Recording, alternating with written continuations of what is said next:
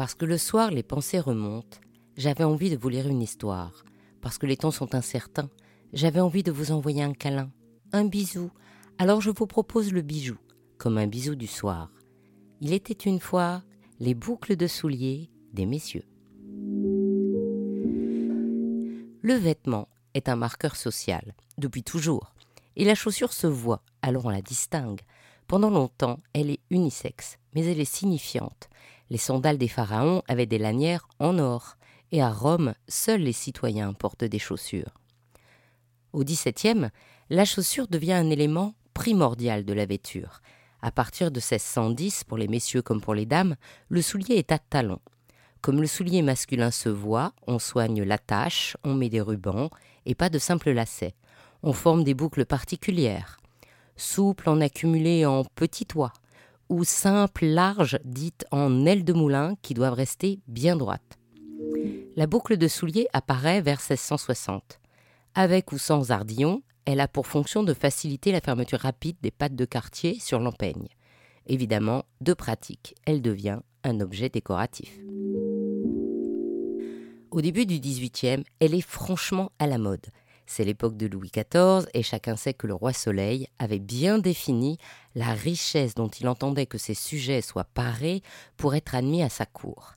Et il interdit les bottes, sauf pour chevaucher. La confection de la chaussure devient un savoir-faire.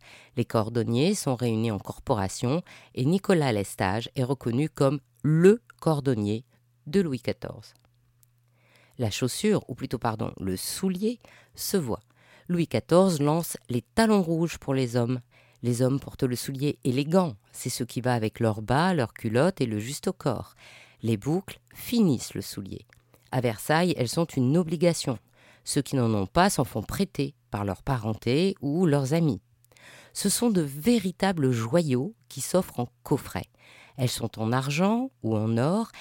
Celles en acier plaisent bien aussi, parce qu'elles viennent d'Angleterre, et à partir de 1760, elles sont quasiment au même prix qu'en métal précieux, le prix de la mode et de la modernité.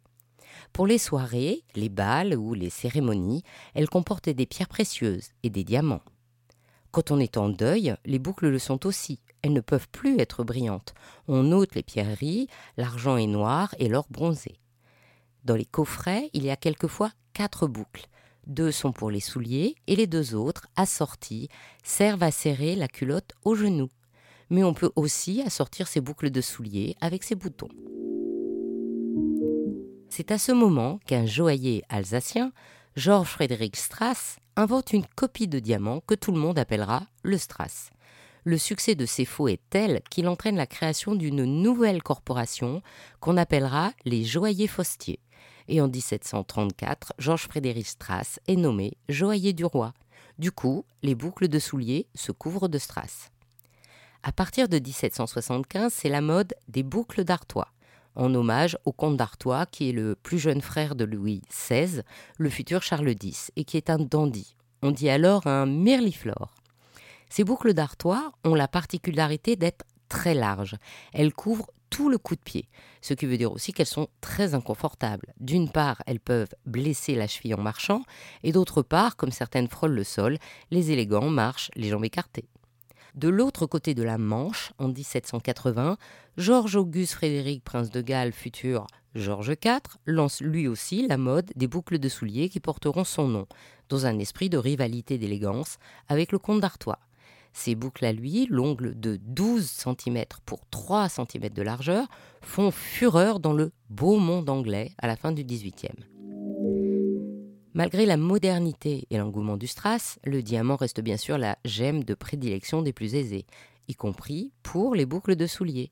En 1788, Louis XVI fait réaliser une paire de boucles de souliers comportant 80 diamants identiques, taillés en brillant et pesant chacun plus d'un carat. En euros, cette paire de boucles de souliers aurait coûté 400 000. À la Révolution, la boucle de souliers est dénoncée comme ornement superflu qui désigne un aristocrate ou un égoïste au cœur de bronze.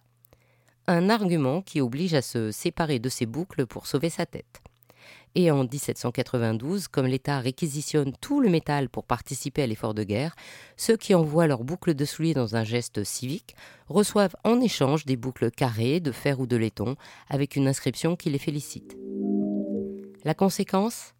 Les marchands de boucles n'existent plus. Les joailliers ne sont plus sollicités pour ce bijou aujourd'hui oublié, sauf de la part d'irréductibles collectionneurs. Ainsi se termine cette histoire d'Il était une fois le bijou. Si cette histoire vous a plu, partagez-la autour de vous pour vous aussi envoyer plein de bijoux bisous et encouragez-moi en me mettant plein d'étoiles et de likes. À demain pour un prochain bijou, un nouveau bisou du soir.